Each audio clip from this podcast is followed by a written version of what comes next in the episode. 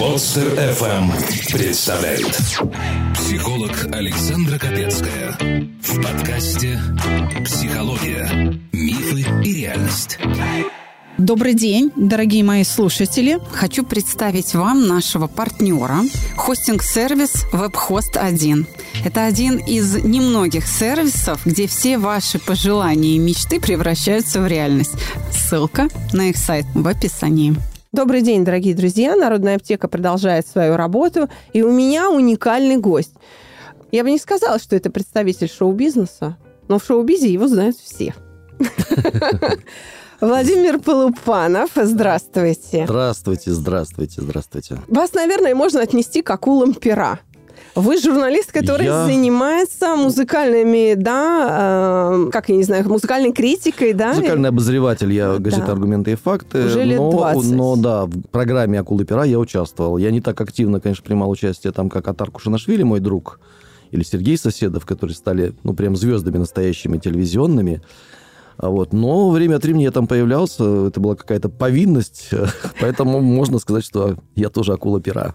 Самое главное, наверное, в вашей биографии то, что вы не столько свидетель, сколько в том числе и летописец вот э, тех самых событий, которые к нашей поп-музыке относятся. Ну, почему же только свидетель и очевидец? Я, можно сказать, активный... Я говорю, летописец. Акти- активный участник некоторых историй, связанных с артистами. Вот моя книжка как раз «Артисты тяжелого поведения».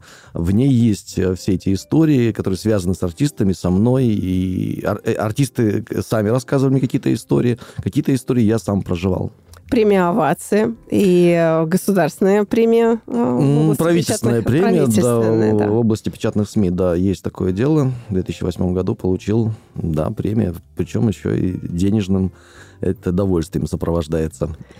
А вы умудрялись знаменитостей с неба на землю ставить. Вас ругали, но вы, так сказать, не дрогнула ваша рука, вы знаете, когда вы стали Александр, книгу писать. вот вчера только я встречался, ну, случайно встретились опять с Ларисой Долиной, и она мне говорит, ты меня преследуешь.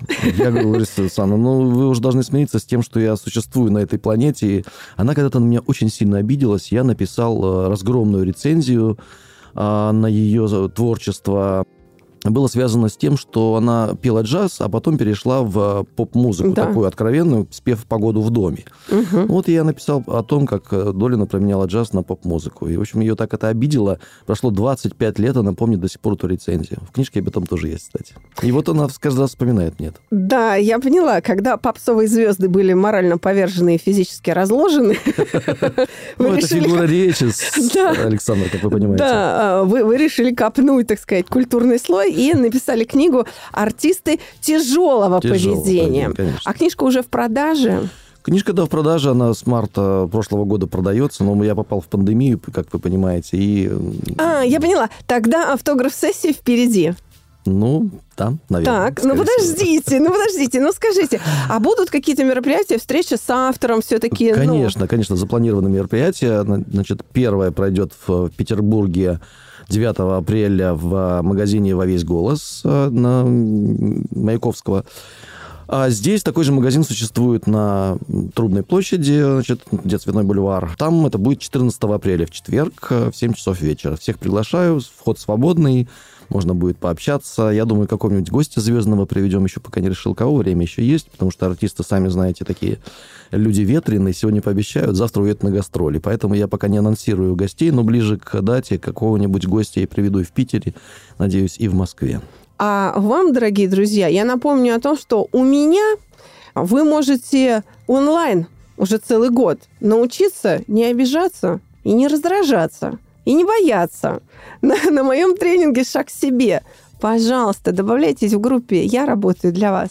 Записаться на бесплатную консультацию можно и даже нужно на сайте mospsycholog.ru а в конце нашего выпуска я попрошу вас повторить еще раз даты и место. Хорошо. Да, чтобы напомнить нашим слушателям, Спасибо куда большое. можно прийти Спасибо. и почитать что-нибудь интересное.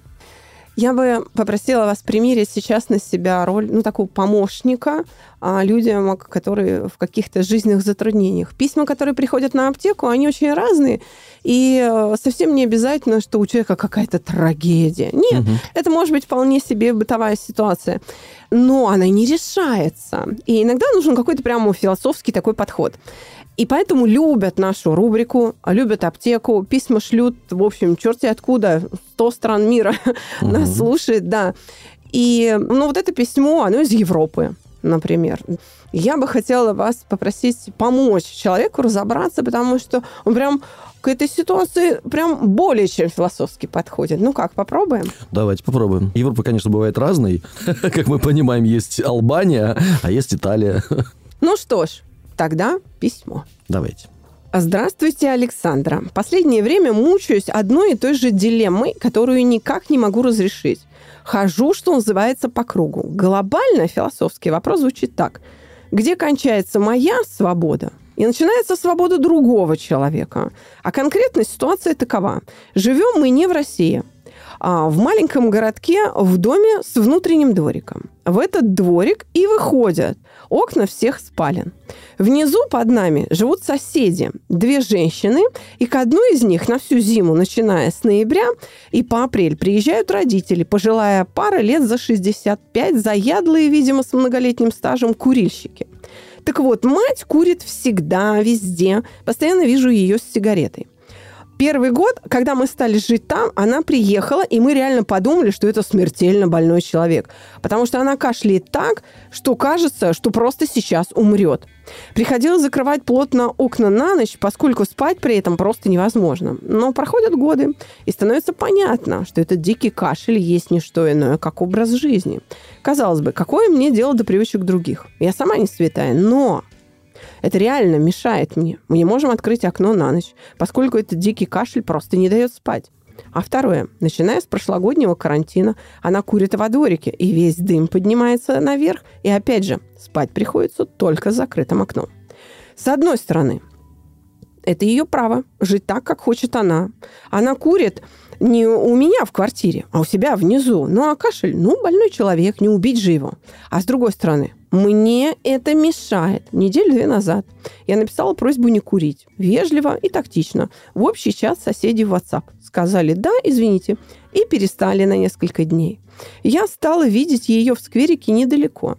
Но понятно, если ты куришь все время, то можно и не заходить домой, а жить прямо в том скверике. И все вернулось на круги своя. Вчера в 10, 11, 12 ночи снова сидит внизу и курит. А я ворочаюсь, я не могу заснуть уже от раздираемых меня противоречий. Не понимаю, то ли мне снова надо просить не делать этого, или же оставить все как есть просто плотно закрывать окна. Но для меня очевидно, что надо относиться к другим так, как хочешь, чтобы относились к тебе. И я понимаю, что не смогу объяснить это другим людям. Да и не должна, ведь это личный вопрос каждого.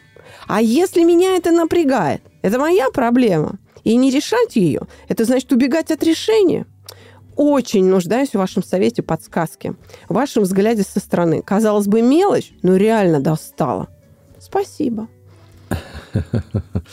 Да, очень похожая проблема существует и у нас, э, потому что мы живем соседями, которые очень много курят. Они, вот они без конца ходят. И на эту лестничную площадку стали ходить, слава богу. А одно время действительно там живет молодая женщина, она курила на балконе. Она еще ногу сломала. И вот она ходила на балкон курить, и весь этот дым, он шел как-то через балкон к нам. То есть мы просыпались, такое ощущение, что курили в нашей комнате.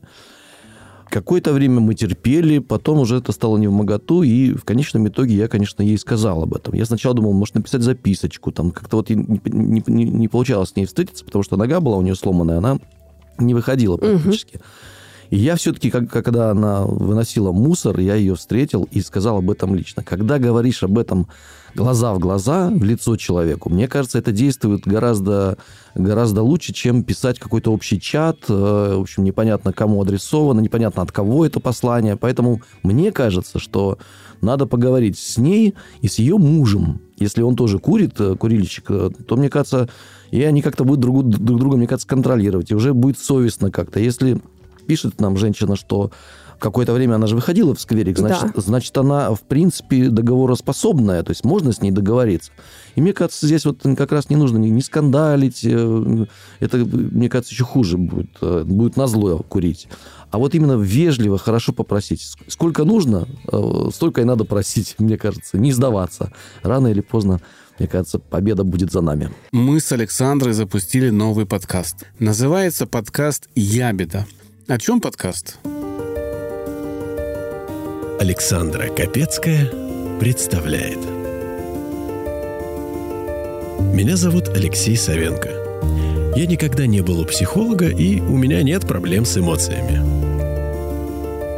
Но, как оказалось, это не так – Благодаря случайному стечению обстоятельств у меня появился волшебный навигатор, который четко показал свое местоположение на карте моего внутреннего мира. Я даже не догадывался, что на самом деле представляют из себя мои эмоции, как сильно они влияют на мою жизнь и как ничтожно мало я влияю на них – чем ценность этого подкаста для тебя? Она проста. На моем примере ты сможешь увидеть, как меняется мое мышление и отношение к реальному миру. Это оказалось кое-где болезненным и порой даже неприятным. Я обнажил душу и показал весь процесс превращения в наилучшую версию самого себя. Теперь я следую правилу. Если хочешь изменить мир, измени себя. Подписывайтесь и слушайте каждую среду, начиная с 10 февраля на всех доступных площадках. Подкаст «Ябеда». Там вопрос, знаете, в чем? она боится не сдержаться. Вот совершенно четко прослеживается, знаете, такой надрыв. Она же постоянно подчеркивает, мне мешает, мне мешает, да, меня достало. Угу. То есть человек как бы боится оказаться невежливым, когда он будет это делать. Ну, прямо в глаза говорить. И отсюда такие какие-то робкие попытки, вот как-то из-за угла, да, там в общий чат, мне написать, что делать. Да, здесь нужно действительно успокоиться и понять, что ничего смертельно опасного не происходит. Да. И действительно человек способен слышать, но он не осведомлен о том, насколько вам это неприятно. Да. И нужно эту осведомленность создать. И, конечно, вежливость – это очень такое мощное оружие, обаяние, вежливость, да.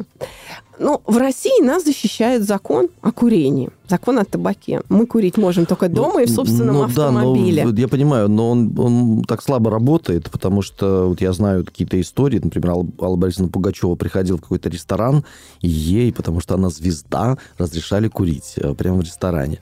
А, ну, вот соседи наши выходят на лестничную клетку, в принципе, тоже создают достаточно дискомфорт, э, дискомфортную какую-то атмосферу, потому что ну, без конца ходят. Там их три человека, и вот они все время ходят. И выходишь, когда из, из лифта, этот табачный дым. Но у меня жена э, тоже курит, поэтому мне как-то возмущаться не с руки. Она выходит на лестничную клетку. Я не курю. И другим не советую. Ну, что делать? Как-то надо с этим мириться и жить, но, но вежливо, вежливо просить. Да, но вопрос, смотрите, как был поставлен. Где заканчивается свобода одного человека и начинается свобода другого? А, что сделать с произволом? Как реагировать на произвол? И, в принципе, постановка вопроса-то верна. Ведь подобного рода ситуации, когда свобода одного наступает на границе другого, их много разных. Здесь просто проекция вот на конкретную ситуацию с курением, а ведь они будут в жизни и дальше возникать. И человек хочет раз и навсегда принципиальный подход какой-то выработать. Давайте попытаемся порассуждать. Так где же заканчивается свобода одного и начинается свобода другого? Щепотка уверенности, унция рассудительности килограмм опыта. Выдаются без рецепта в рубрике «Народная аптека». Вы знаете, такой сложный вопрос, э, где начинает свобода. Вот э, я, кстати, недавно читал материал по поводу того, как э, некоторые голливудские звезды там, попадали на экраны, попадали через постель. А, опять же, продюсер какой-то момент проявлял интерес к этой женщине, она не отказывала ему во взаимности. И как бы получала какую-то роль. Вот это вот, я не знаю, это, это принуждение или все-таки она это сделано было по обоюдному желанию? Вот не, непонятно. Я, я, не, я не стою, я не могу взять какую-то чью-то одну сторону. Женщина жалуется, вот, вот типа приставал там. Или Вика Цыганова, например, рассказывала про то, как к ней там приставал Иосиф Кобзон. Ну, может быть, это просто были какие-то знаки мужского внимания красивой женщине. Может быть, это, в этом нет ничего плохого. Поэтому это настолько такая размытая история, где начинается свобода. Но мне кажется, что вообще, в принципе, надо жить так, чтобы максимально не создавать, не причинять другим какие-то неудобства дискомфорт какой-то. Если ты видишь, что человек с тобой там плохо разговаривает как-то, какая-то, ну, видно, что что-то, наверное, ты делаешь не так, а, если с тобой э, не общаются, не здороваются и так далее. Надо выяснить, потому что тебе самому, мне кажется, неприятно, когда ты создаешь какие-то неудобства. Ну, наверное, как-то нужно со всеми. Я человек очень коммуникабельный, у меня огромное количество разных знакомых, э, и иногда у людей такие бывают э, недостатки, пороки, но все равно я с этим как-то научился жить. Я, я прощаю. Я прощаю людям их пороки и недостатки. Именно поэтому у меня огромное количество знакомых, друзей, именно, именно друзей, близких мне очень людей. Хорошая тактика борьбы с произволом. Да, да, да. Кстати говоря, произвол, но она не такая размытая тема, как кажется, потому что ею занимались еще 2000 лет назад, например, Сократ. И действительно, он поставил перед собой вопрос, а произвол ли то, что некто, ну, какой-то человек позволяет себе делать то, что а, не нравится другим? Если что-то со стороны другого человека в мою систему координат ценностей, мою культуру не вписывается, является ли это произволом? Мне и... кажется, нет. Мне кажется, не, не является это произволом. Вот опять же... Или, или знаете как вот, или знаете как, а при каких условиях свобода другого становится произволом? Вот так будет правильнее. Опять один пример приведу. Мне кто-то рассказывал, по-моему, в Германии, э, да, из Германии э, человек, мой знакомый, живут тоже в таком большом многоквартирном доме, и, говорит, и над нами живет женщина из какой-то арабской страны. И она, говорит, пользуется такими, такими духами, говорит, мне они просто вот ужасно не нравятся. И вот, говорит, как не зайдешь в лифт, пахнет этими, они очень такие пахучие, и запах такой устойчивый, и очень долго держится. И вот, говорит, мы там собрались, написали коллективное письмо, чтобы эту женщину переселить. Я думаю, а что в этом такого плохого? Что, ну это же, извините, там не помой какой, какой-то пахнет, все-таки какой-то там более-менее благородный запах. Ну, с этим можно как-то жить, можно сделать ей замечание как-то можно, можно с ней поговорить, что вот, вы знаете, нам это не очень нравится. Но писать какое-то коллективное письмо, жалобу, они какой-то носили какой-то департамент, да. И в результате эту женщину выселили из этого дома, вы представляете? А вот это произвол. А вот это произвол. А вот как раз Сократ, знаете, предложил, как э, бороться с произволом. Довести его до абсурда. И тогда он сам себя изживает. Но если говорить конкретно о пожилой даме, которая курит во дворике, то с ее стороны это не произвол, а зависимость табачная зависимость, как любая психическая зависимость, довольно считается тяжелым заболеванием. Ты взрослый человек, и у тебя взрослые проблемы. Все сложно, и не знаешь, как их разрешить. Перестань трепать себе нервы. Присылай свои истории в WhatsApp или Telegram на номер 8 968 990 0880 с пометкой «Аптека». И укротители сложностей сделают это за тебя. Она не может не курить. Да она не может этого не делать. То есть это не произвол. Ее организм, ее психика заставляет ее курить. То есть это вынужденное поведение. У меня жена курильщица, я знаю, что это такое. Да, поэтому вообще-то а, автор письма, она права в том смысле, что, ну, больной человек, ну, что взять? Но тогда это надо понимать, это напоминать надо себе, что больной не в том смысле, что кашляет, угу. а в том смысле, что не может не курить. Психически больной. Да, знаете, ну, грубо говоря, скиньте с тем двориком, помогите ей, найдите ей там какого-нибудь, не знаю, специалиста, который поможет ей бросить курить. Подарите ей книгу Алина Кара «Легкий способ бросить курить». В конце концов, Поставьте, в конце расходы. концов, какую-нибудь большую пепельницу там рядом с домом, там не в этом дворике, а где-то где еще, да. чтобы и обозначьте это как место для курения. Совершенно верно. И действительно, если подойти к человеку с сочувствием, то есть простить его заранее, да, да а, тогда его поведение уже не будет рассматриваться как произвол. Сказать, мы все понимаем, вы там глубоко зависимый человек, пожилой, и вам уже свои привычки резко менять в таком возрасте, ну, просто может быть опасно. Уже организм, так сказать, настроен на регулярное потребление табака и э, там, ну, э, правда, потому что абстиненция при отмене резкой э, табака, она будет тяжелая. И еще неизвестно, что будет хуже, абстиненция, да, или продолжать курить. Вот так.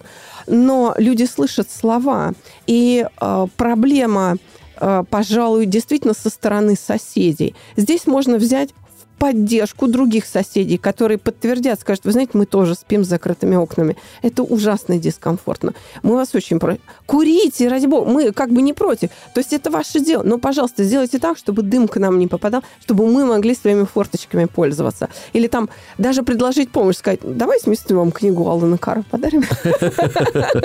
Ну, или там ну, каким-то там другим способом помочь. Книжка вряд ли поможет. А вы знаете, очень многие бросают курить по этой книге, да, при определенных условиях она действительно очень эффективна. Даже я это подтверждаю, хотя вот мы везде говорим, что наша технология там угу. решает этот вопрос, в отличие от других. Но, тем не менее, при определенных условиях угошение табачной тяги может быть достигнуто именно при помощи книги. Почему? Потому что, когда мы читаем, мы в уме выполняем умственные операции, которые позволяют эту тягу снять.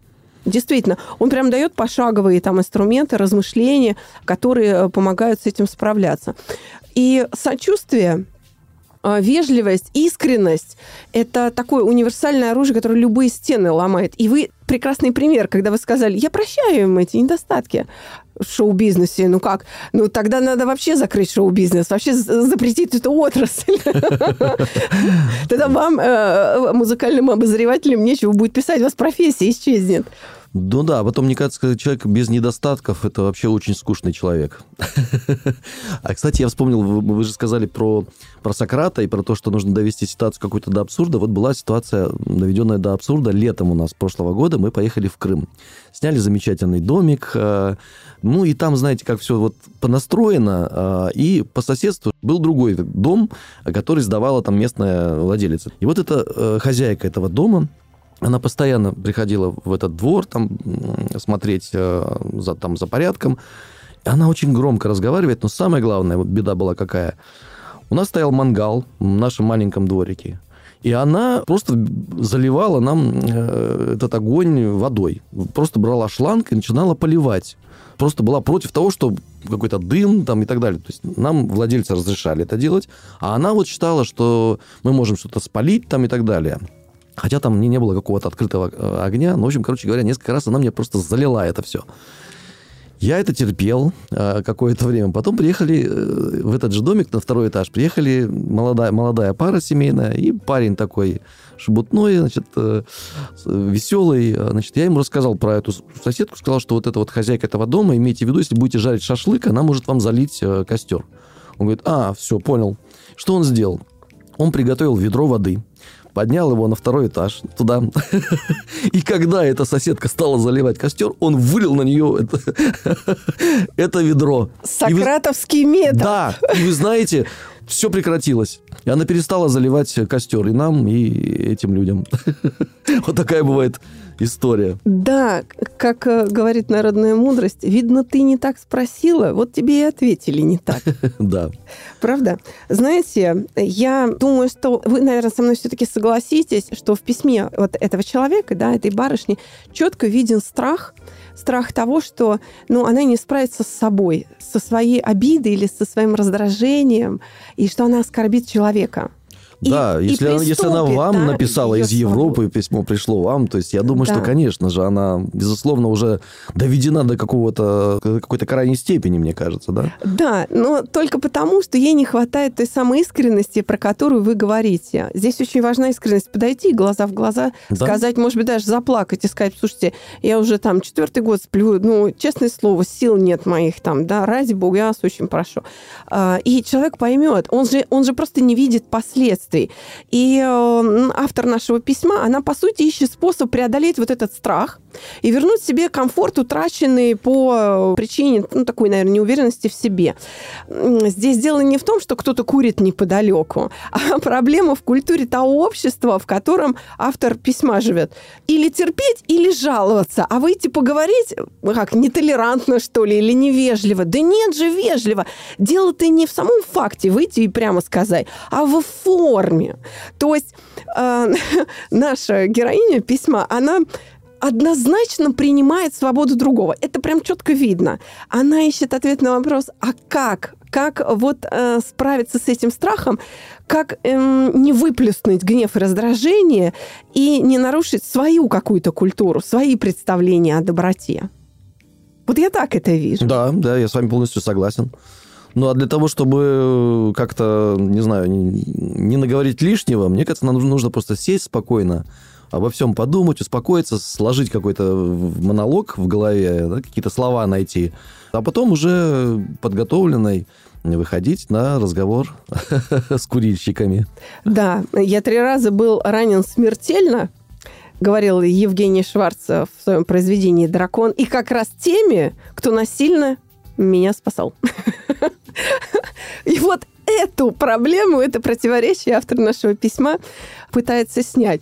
Но по большому счету рецепт мы уже дали сократовский подход к произволу. Ну, доведите его до абсурда. В конце концов, поговорите открыто э, с сочувствием, да, с этой пожилой женщиной, и вы вместе будете смеяться над проблемой, а, возможно, даже будете лучшими друзьями. Да, И такое тоже будете- возможно, кстати. Будете выходить во дворик, там, не знаю, Вместе курить. ну, не знаю, пить кофе, Ну, чай с калачами. Да, можно распить бутылочку вина, не знаю, вместе. Спасибо вам большое. Получилось как-то очень легко. Мне очень было приятно с вами пообщаться. Я- Спасибо, Александра. Мне очень приятно то, что вы огромному количеству людей помогаете э, справляться с такими проблемами. Бывают, конечно, проблемы и посложнее, я думаю, что, но э, у меня у самого, я говорю, э, ходит мое семейство, там жена с сыном старшим ходят к психологу, и я вижу, как, как это меняет его жизнь в частности. Поэтому спасибо вам большое. Дай, дай бог вам огромное количество слушателей по всему миру. Ну, А вам много читателей вашей книги «Артисты тяжелого поведения». И я напоминаю, дорогие друзья, у меня в гостях был Владимир Полупанов, музыкальный обозреватель «Аргументы и факты», который уже 20 лет а, этим занимается в этой газете. Вы знаете, больше. Э, Я вам Даже? скажу так, с 93 года я там Ох. работаю официально. Получается, через два года будет 30 лет. Ничего себе. 30 лет, Почти 30 лет. На одном и том же месте. Представляете, какой я? У меня одна жена, одна работа Куча друзей и куча друзей, да. и куча друзей. Куда можно прийти на автограф-сессию и познакомиться с вашей книгой, с Всех историями приглашаю шоу-биза? э, 9 апреля в Санкт-Петербурге в магазине «Во весь голос» э, на улице Маяковского в 7 часов вечера. 14 числа такой же аналогичный магазин, только в Москве, на Трубной площади э, «Во весь голос» в 19.00. И 24 июня, ну это еще, конечно, далековато, но тем Ничего, не менее, ничего, 24 перед, э, июня. перед э, ночью музыки в Екатеринбурге, это будет глобальный фестиваль, более 150 площадок по всему городу. Я обязательно там буду. И перед э, началом этого фестиваля, 24 числа, у меня будет презентация этой книжки э, в Ельцин-центре. Всего вам доброго, спасибо вам большое. Слушайте аптеку. Вас ждет еще много замечательных гостей. Всего вам доброго. До свидания. До свидания, всего доброго. Каждый понедельник мы разбираем с новым гостем новую историю в подкасте «Психология. Мифы и реальность». Подписаться и слушать нас на любом устройстве можно по короткой ссылке в описании каждого выпуска.